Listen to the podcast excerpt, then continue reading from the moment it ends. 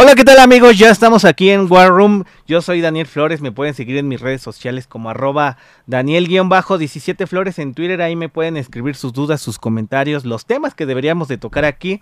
Y también nos pueden escuchar en Radio 3 Digital a través de Facebook, Instagram y también ya estamos, por supuesto, en, en Spotify con nuestro podcast. Hoy vamos a tocar un tema muy interesante que ha generado, pues, insisto, desde hace varios años el tema de los trabajadores de limpia del sistema de transporte colectivo, el metro, aquí en la Ciudad de México. ¿Qué está sucediendo con ellos? Encontré una investigación, una tesis que me pareció muy interesante que la trae Jimena Tafoya, que ahorita nos viene a contar sobre, pues, sobre este escenario de los trabajadores se han, bueno, vuelto un montón de quejas en redes sociales y también nosotros lo tenemos a la vista, sobre todo en una ciudad en donde se transportan más de 5 millones de personas al día. Jimena, Jimena, ¿cómo estás? Muy buenas tardes. Muy bien, gracias. Gracias por invitarme, gracias por el espacio y contenta de venir a platicar y visibilizar este asunto. Oye, está muy interesante. E-, eres activista por los derechos laborales en Trabajadores MX, así es, ¿verdad? Así es. También aprovecho por si nos quieren seguir en Instagram en Facebook y en Twitter como Trabajadores MX. Ahí para que le puedan echar un ojo, sobre todo para los que se están conectando aquí a través del Facebook Live. Oye, titulaste pues esta investigación que, que realizas como las condiciones laborales de los adultos mayores, un estudio pues que retrata cómo está el, el tema de limpia del sistema de transporte que insisto en la Ciudad de México es es el eje central del transporte público. Pero ¿qué sucede? A ver, cuéntame un poco más sobre esto, por favor. Sí, bueno, desafortunadamente, a pesar de que diario usamos el metro, diario, tú lo dijiste, más de 5 millones de personas que lo usan, estos trabajadores y trabajadoras son invisibles muchas veces para, para el usuario y la verdad es que su trabajo es fundamental. ¿No? Es fundamental para que funcione pues, pues todo el sistema de transporte colectivo. Y lo que hice en esta tesis, pues eh, es, pues sí, mi proyecto de titulación, es eh, pues rescatar un poco de, y, bueno, lo que quiero hacer es estudiar, lo que hice fue estudiar las condiciones en las que se encuentran y pues a partir de ahí encontré muchísimos problemas, problemas estructurales y sociales que se vienen arrastrando desde casi desde el siglo pasado, pues sí, desde los años 80 y bueno, lo que encontré puntualmente fue que los trabajadores no gozan de derechos laborales, no tienen vacaciones, eh, apenas les pagan el salario menos del mínimo del año pasado eh, no les pagan a tiempo, no les dan eh, herramientas de trabajo dignas, o sea, decentes, tienen que compartir escobas, tienen que reciclar los uniformes cuando les dan uniformes, muchas veces ni siquiera les dan eh, los uniformes, les dan uno, entonces lo tienen que utilizar toda la semana. se mojan cuando se inunda el, el, metro, pues tampoco les dan botas, se tienen que mojar. Eh, o sea, es un sinfín, obviamente no tienen seguro social, no tienen prestaciones y bueno, ya ni hablar de otro tipo, o sea, pago de utilidades, pues ni al caso, ¿no? No, está, está gañón, fíjate que le hemos dado seguimiento en general a los trabajadores de limpia, unos con sindicato, en el caso del metro pues no lo tiene, pero ¿de cuántos trabajadores, Jimena, estamos hablando en este transporte? ¿Quiénes los integras? ¿Quiénes son la fuerza laboral de personas de la tercera edad? Hay chavos, hay personas pues un poco más grandes, pero a ver, cuéntame cómo en, en estas 12 líneas que conforman el sistema, cómo es cómo eh, trabaja la pues esta fuerza laboral, pues. Bueno, eh, esto, estos trabajadores son subcontratados por empresas, eh, pues tengo que decirlo, fantasma en su mayoría, porque cambian de razón social cada determinado tiempo y han sido eh, representadas legalmente por una familia. o por sí pues, por sí tienen representantes legales el mismo las distintas empresas Tecnolimpieza Reisco Rapax Ecotec Tecnolimpieza Ecotec entonces cambian por ahí de nombre eh, y ellas eh, están eh, bajo licitación del gobierno de la Ciudad de México. Entonces ellas lo que hacen pues básicamente es con, subcontratar personal. Sí son adultos mayores, no todos.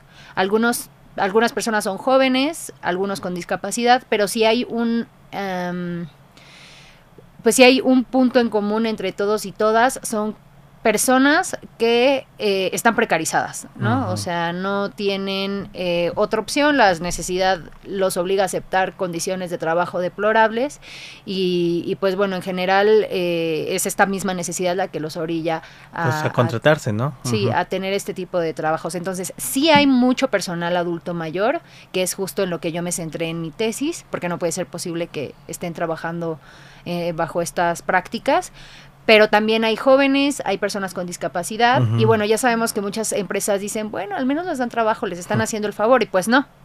Al contrario, eh, siento que debe haber por ahí parte de protección por parte del Estado, que no existe, pero bueno, eh, a grandes rasgos es eso.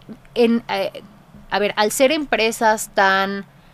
Mm, pues que se manejan por debajo del agua, no hay información precisa. O sea, ¿de cuántos trabajadores o el universo total de...? No hay información precisa sobre el universo porque no existen los registros, no, no está el padrón de trabajadores registrado ante las instancias donde se debe de, registrar, ¿no? Entonces, eso también es un gran vacío, no se tiene porque la, la información no existe, ¿no?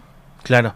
Oye, a ver, ¿cuánto te llevó, cómo fue tu, pues, tu, tu investigación? ¿A quiénes te acercaste sobre todo para recabar estos testimonios? ¿Hubo entrevista de los trabajadores o cómo fue y cuánto te llevó, pues, recabar todo lo que estás presentando en esta tesis? Bueno, en un primer momento, quien dirige mi tesis es una investigadora que se ha eh, centrado todas, más bien toda su línea de investigación es sobre temas laborales, sobre el sistema laboral y eh, lo que nos, bueno, lo que yo hice fue hacer estudios de caso. Eh, ¿qué, quiere decir un estudio de caso? Pues te acercas a los trabajadores y de viva voz te comentan sus condiciones. Antes de realizar las entrevistas, yo intenté recabar información para ir preparando las preguntas y todo eso, y me encontré con poca bibliografía, pero muy contundente. También la cito en la tesis, en donde mencionan estos nexos de poder en donde los trabajadores de limpieza en los años 80, antes de las políticas neoliberales, eh, todavía estaban contratados por una empresa de limpieza directo del metro, es decir, no estaban subcontratados en sí mismos. Y tenían algunas prestaciones porque tenían un, un sindicato de protección patronal, lo que quiere decir que a pesar de la simulación que existía en este sindicato, pues todavía se recuperaban algunas eh, leyes eh, o, derechos mínimos que se, que se establecen en la ley federal del de los que hay actualmente, ¿no? O sea, todavía tenían un poquito más de prestaciones. Sí, bueno, y, lo, y digo, en la ley federal del trabajo de aquellos años, ¿no? Pero después, con la entrada de... Eh, bueno, de Felipe Calderón en los últimos meses que estuvo, se aprobó la Ley Federal del Trabajo que se afianzó ya después en el Pacto por México, encabezado por Enrique Peña Nieto, y fue ahí entonces cuando se comienzan a dar estas prácticas a diestra y siniestra con el permiso, la regulación y, todo lo que está en la ley, gracias a la Ley Federal del Trabajo. Y bueno, también eh, te digo, creo que lo más importante fueron las entrevistas que fui a hacer al metro. ¿Qué te dijeron? O sea, ¿qué, ¿qué, encontraste sobre todo? Si hay, si hubo como este reclamo de, y de personas que, sobre todo de las personas de la tercera edad, que a esas alturas de su vida lo que quieren o uno piensa o aspira es descansar y por la necesidad te tienes que someter a, este, estas jornadas de trabajo. ¿Cómo, cómo fue? Bueno, eh, me contaron algunas historias, entre ellas las veces que se han caído por ejemplo, y está resbaloso el piso, es un trabajo sumamente riesgoso, estás en las vías del tren. Eh, ellos no tienen eh, amparo ante nada. Yo les pregunté si había un médico o si había, si en caso de algún accidente, y me dijeron que no. Sí existe un médico en el metro, pero es para atención al usuario.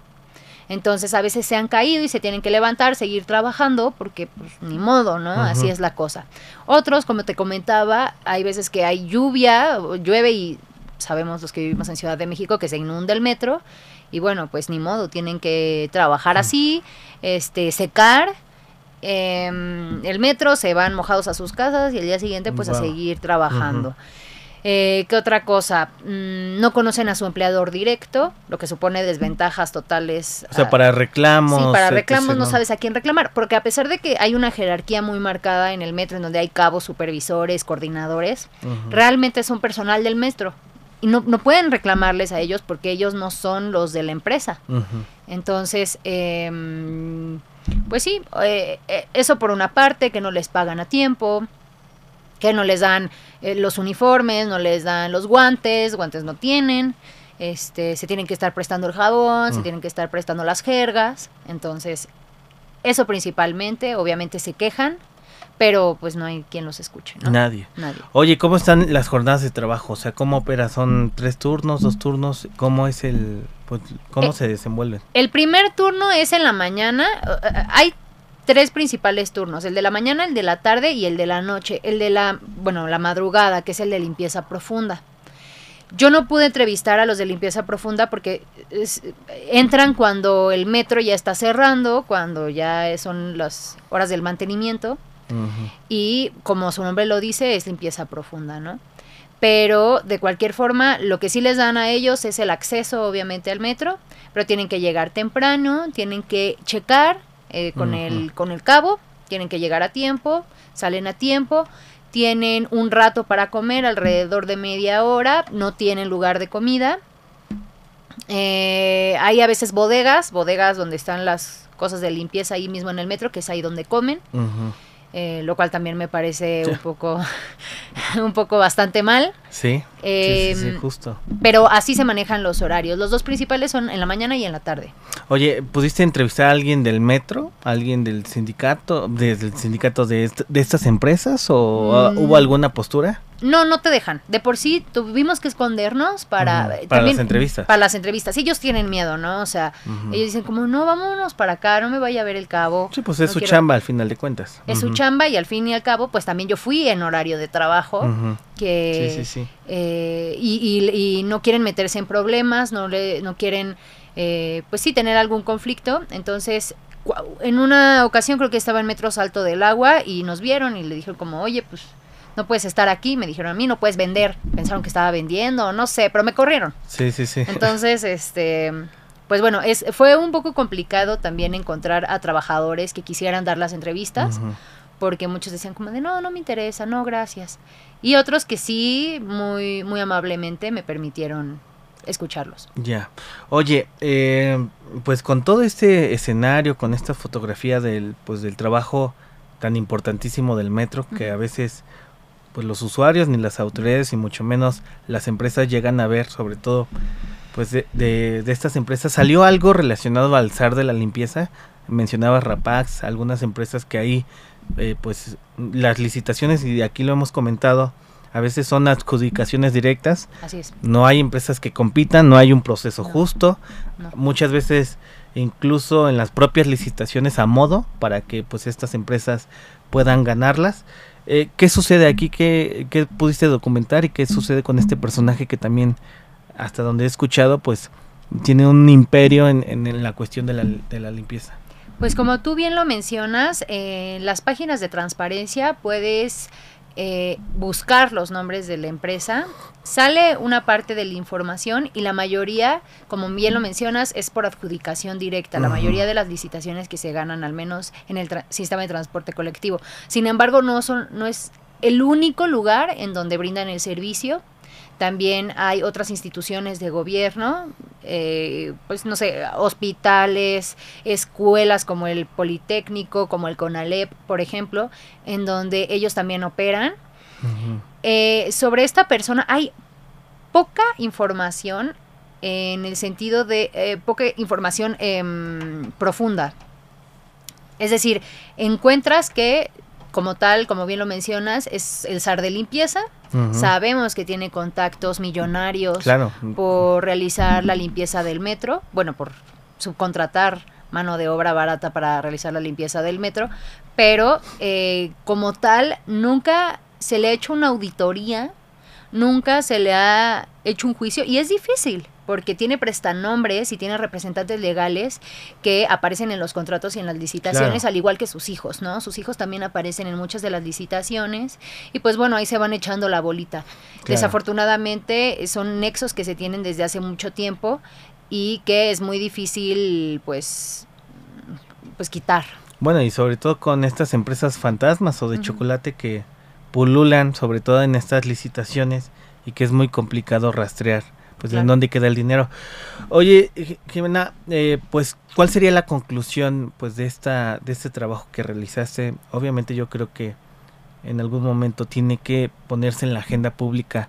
¿Qué sucede con los trabajadores del metro? No solamente aquí lo, lo hemos dicho, sobre todo pues de las condiciones de los trabajadores que se dedican a la limpieza del metro, del, de la Ciudad de México y en, y en otras partes. ¿Cuál sería el llamado también a las autoridades, a las empresas? Pues porque parece que no, no sucede nada, es un problema que sigue recayendo pues en algunas empresas, hay alguna que otra queja, pero no sucede nada. Bueno, yo creo que es una corresponsabilidad y, tripartita, ¿no? Por un lado el poder ejecutivo y el legislativo. Bueno, el, ejecutivo no tanto, pero sí lo de los gobiernos locales, por ejemplo, eh, estas verificaciones que se tienen que hacer por parte del gobierno para tener en cuenta todo lo que se necesita, no nada más las especificaciones técnicas, sino también el respeto a los derechos laborales que tienen estas empresas al contratar personal de limpieza, por un lado. Por otro lado, trabajo legislativo en el sentido de poner más candados al outsourcing, poner más trabas a la subcontratación. Bueno, que en teoría ya estamos eliminando eso, ¿no? Sí, pero para el giro principal de la empresa. Es decir, no podrían subcontratar personal eh, transportista, porque el giro principal del sistema de transporte colectivo son los choferes. Pero sí lo, sí se puede subcontratar a los trabajadores históricamente marginados, como son de limpieza o de seguridad privada. Entonces, ahí poner eh, como el, foco, ¿no?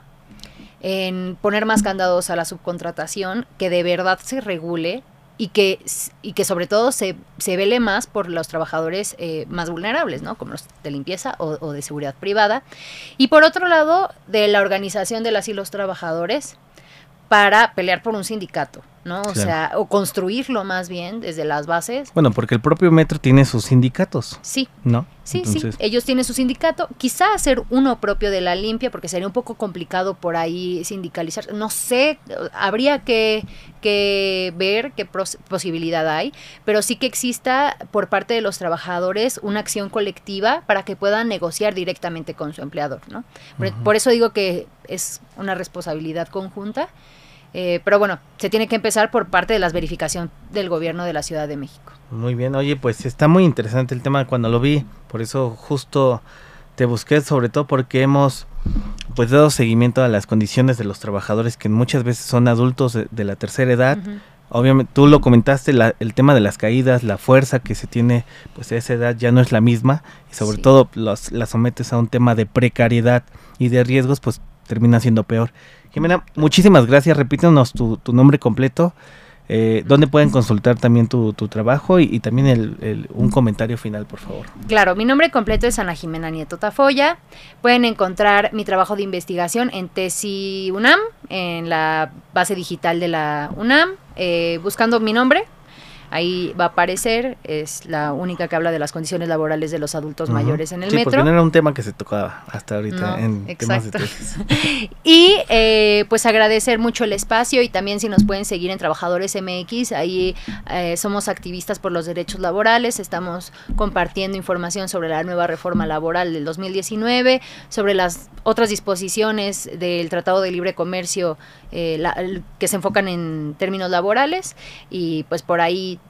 damos otros datos interesantes. Muchísimas gracias, Jimena. Gracias a ti. Por la oportunidad de platicar este tema. Esto fue War Room. Mándenos sus comentarios qué les parece y, pues también qué han ustedes documentado, qué han visto sobre todo de estos trabajadores que, insisto, son 12 líneas, 5 millones, más de 5 millones de personas que se, que se trasladan en este transporte. Todos lo, lo, vemos a diario, pero parece que no sucede nada. Son los invisibles del, del metro. Muchísimas gracias, Jimena, de nuevo. Yo soy Daniel Flores. Esto fue War Room y nos vemos hasta la próxima.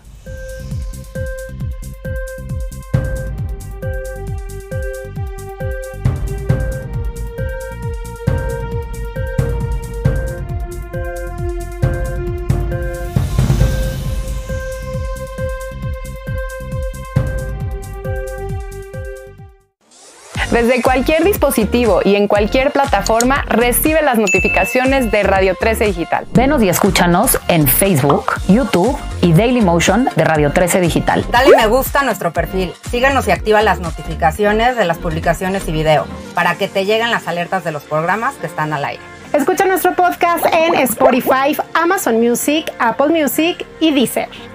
Síguenos en YouTube. Búscanos como Radio 13 Digital. Suscríbete a nuestro canal y activa la campana para que te lleguen las notificaciones de todo nuestro contenido. Visita nuestra página web www.radio13.mx. Radio 13 Digital, programación consciente.